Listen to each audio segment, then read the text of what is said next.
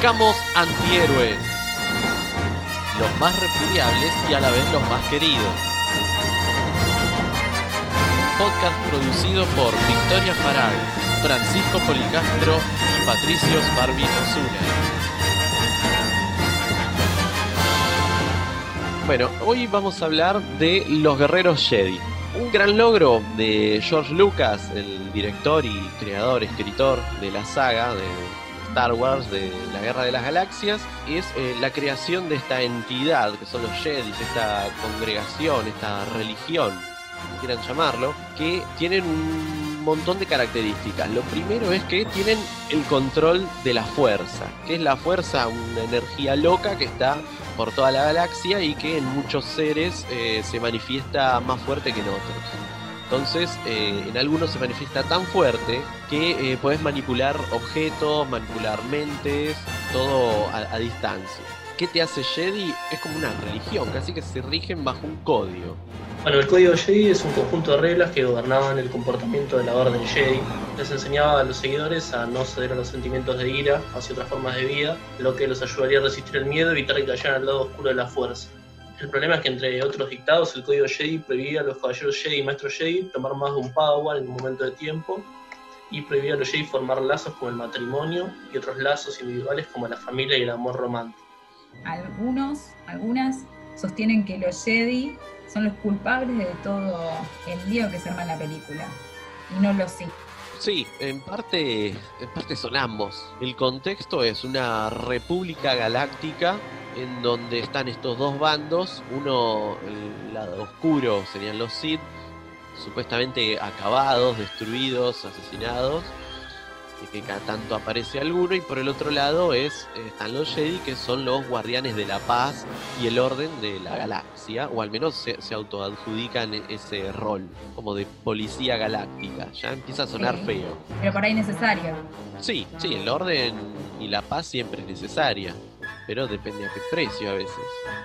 Luego de una reunión de- del concilio Jedi, se le acerca Obi-Wan a Anakin y le pide eh, algunas cosas turbias, algunas ilegalidades que son las siguientes. El Consejo quiere que le informe sobre las actividades del canciller. Quieren saber lo que trama. ¿Quieren que espíe al canciller?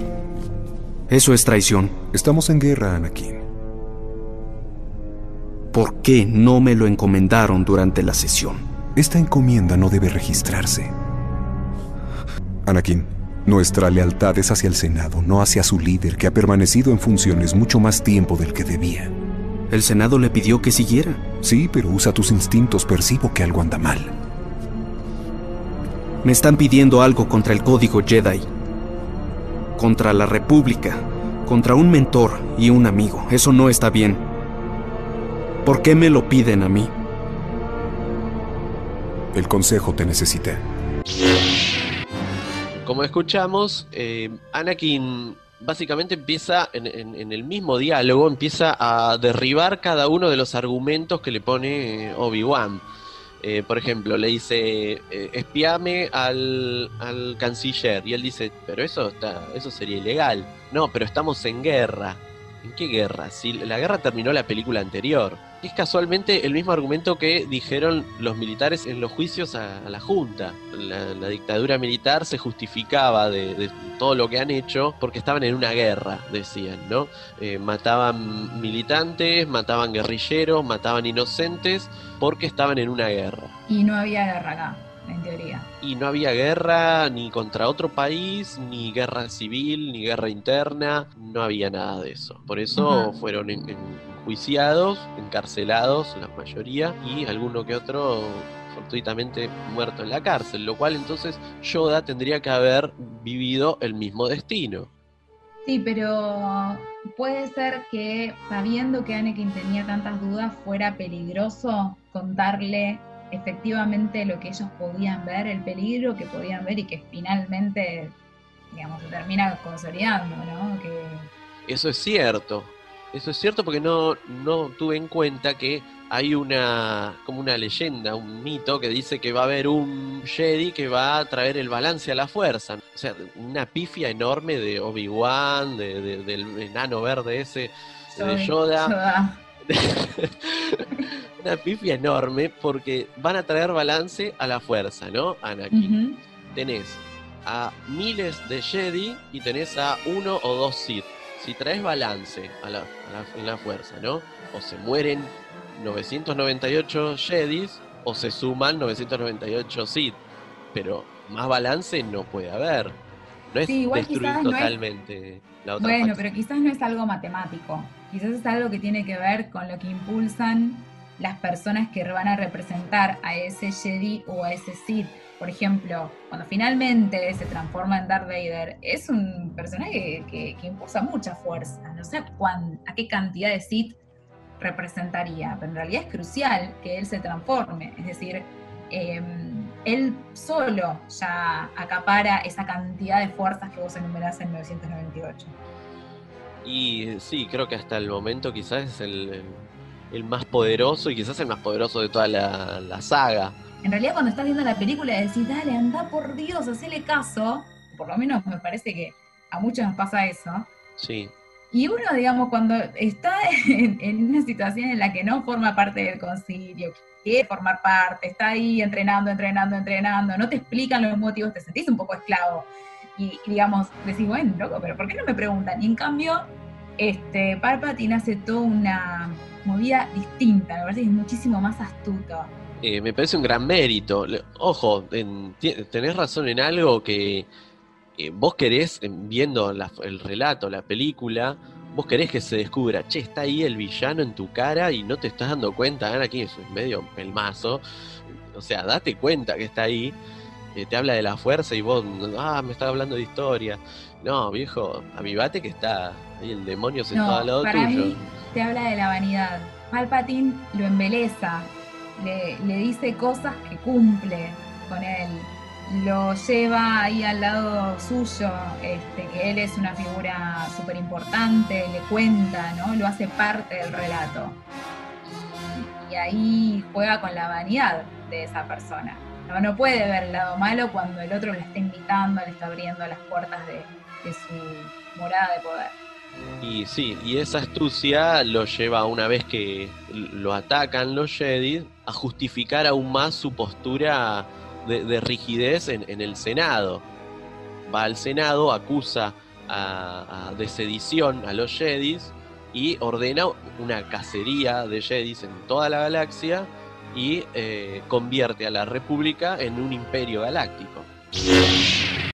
Y se frustró la rebelión de los Jedi. ¿Qué pasó?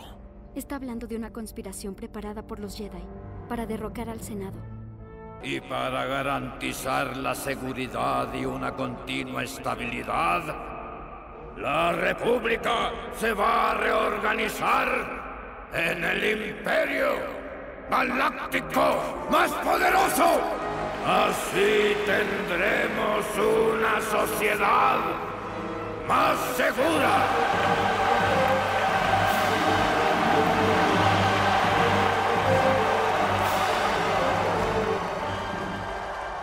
Y así muere la libertad.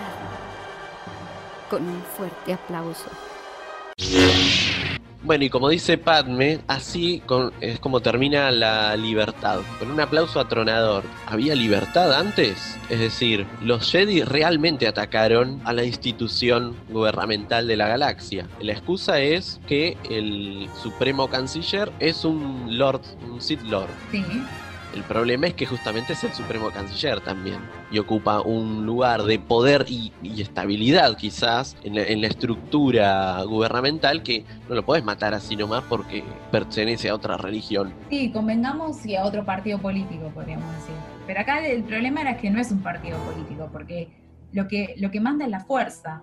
Y esa fuerza es difícil de negociar, o diría es casi imposible, porque si es del lado oscuro, del lado oscuro. Es verdad, la, la fuerza no elige. La fuerza no discrimina. El que discrimina son los seres vivos, porque no son solo humanos, que eh, deciden discriminarse en órdenes y en decir esta manera de usar la fuerza está bien y esta manera de usar la fuerza está mal. La fuerza, por el otro lado, parece no discriminar. Después de todo, el más poderoso de todos termina usando, siendo del lado oscuro. Sí, y que también como veníamos diciendo, es una víctima, no es una víctima de las dos fuerzas. Me parece que los Jedi no explicaron bien, no fueron tan abiertos con Anakin, que confiaron plenamente en que lo único que valía era su fuerza y, y sus propósitos, y creyeron que Anakin creía en eso, no fueron tan retóricos, digamos, con Anakin, ¿no? No le invitaron a participar, era como alguien fiel, un servidor. Y en cambio Palpatine hizo un trabajo más fino. Anakin es el humano, que no son los Jedi y no son los Sith. Es el más poderoso y el más manipulado al mismo tiempo. Tanto Palpatine como, como Yoda eh, lo manipularon y lo usaron para sus fines. Amén de ser el más poderoso de todos, nunca dejó de ocupar el, el lugar de- del, del oprimido, del, del usado. Pero bueno, al final, a- a- a- antes de, de morir, el último segundo antes de morir, podemos decir que no era un. Podemos decir que, que muere, no sé si siendo un, un Jedi, pero probablemente esto, siendo alguien que causa cierta empatía en todos los que vamos a ver la película. De cierta manera se redime ante su hijo, como que le pide disculpas, le, le- le dice que lo quiere, o sea, no importa ya la fuerza. Él, es un padre, una persona atormentada que solamente quiere amor.